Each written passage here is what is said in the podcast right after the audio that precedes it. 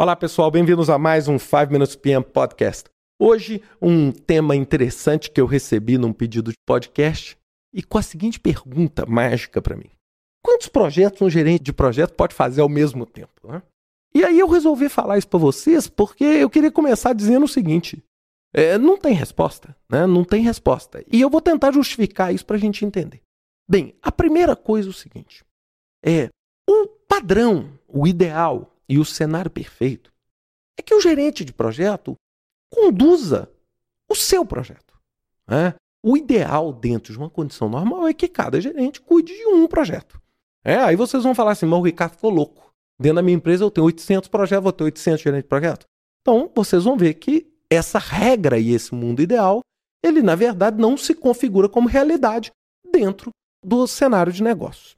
Mas eu queria dar algumas dicas para vocês. O que que torna o trabalho do gerente de projeto mais fácil?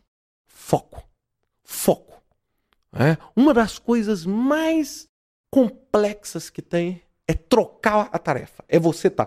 Olha o projeto X aqui, 10 minutos depois você olha o Y, 10 minutos você olha o Z. Então é o seguinte: quanto mais projetos a pessoa tem, mais complexa é a administração desses projetos. Agora, nós temos algumas vantagens que vão nos facilitar um pouco quando a gente administra múltiplos projetos. Que é o quê? É escolher os projetos que cada gerente faz.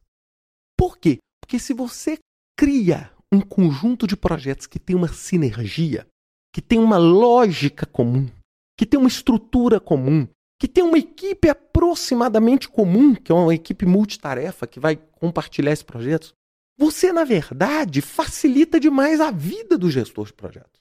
Por quê? Porque ele vai ter que desviar né, e trocar a sua atenção dentro desses projetos, mas são projetos próximos, são projetos onde existe uma grande carga de aproveitamento entre um projeto e outro. Existe uma similaridade tecnológica, uma similaridade regional, ou seja, todos estão na mesma cidade ou na mesma região. Existe uma similaridade departamental, ou seja, todos eles estão dentro de uma mesma estrutura da minha empresa. Isso tudo facilita.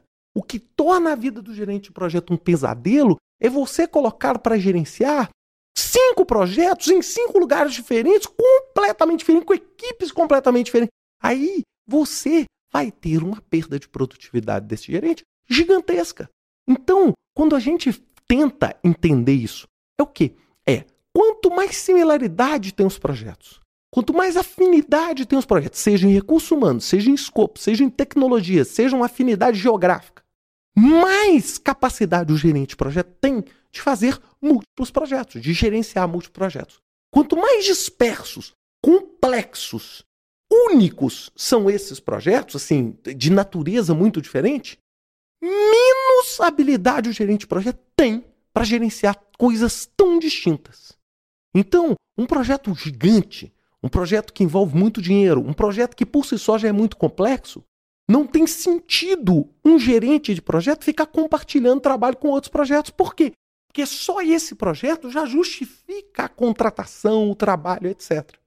Agora, se eu sou, vou dar um exemplo aqui perigoso. Se eu sou uma empresa de tecnologia e eu tenho vários projetos pequenos, todos eles de natureza web, todos eles com aproximadamente a mesma plataforma tecnológica, todos eles com clientes que têm aproximadamente o mesmo perfil, a equipe que vai desenvolver é aproximadamente o mesmo. Então eu posso ter um gerente cuidando de cinco, de quatro, de seis projetos diferentes.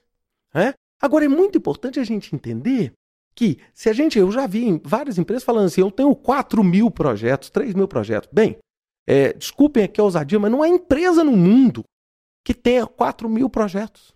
Aí vocês vão falar assim, como assim? Você tem que ser muito, mas muito, mas muito, mas muito grande para ter 4 mil projetos. Por quê?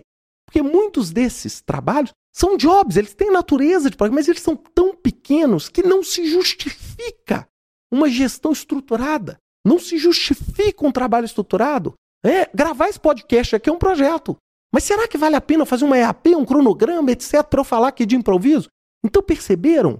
É, vocês têm que entender que nós estamos falando de esforços grandes. E aí, muitas vezes, quando você tem esse mundo de projetos pequenos, você consolida aquilo tudo num pacotão, faz um, uma estrutura de gestão de programas e transforma aquilo tudo numa coisa só, num esforço só.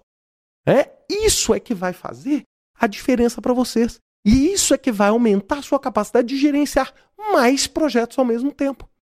Agora, não queira brincar de ser super-herói. E é muito comum o seguinte: quando você é bom, isso acontece com mais facilidade ainda. Por quê? Porque você é bom, todo mundo quer que você faça tudo. Aí, gente, você tenta fazer tudo e acaba não fazendo nada bem. É isso que a gente precisa entender. Então, é preferível, às vezes, concentrar um pouquinho mais e fazer bem feito do que sair dando tiro para todos os lugares e entregar um monte de coisa que não é boa, que não funciona, que não é legal. Espero que vocês tenham gostado desse podcast. Até semana que vem com mais um 5 Minutes PM Podcast.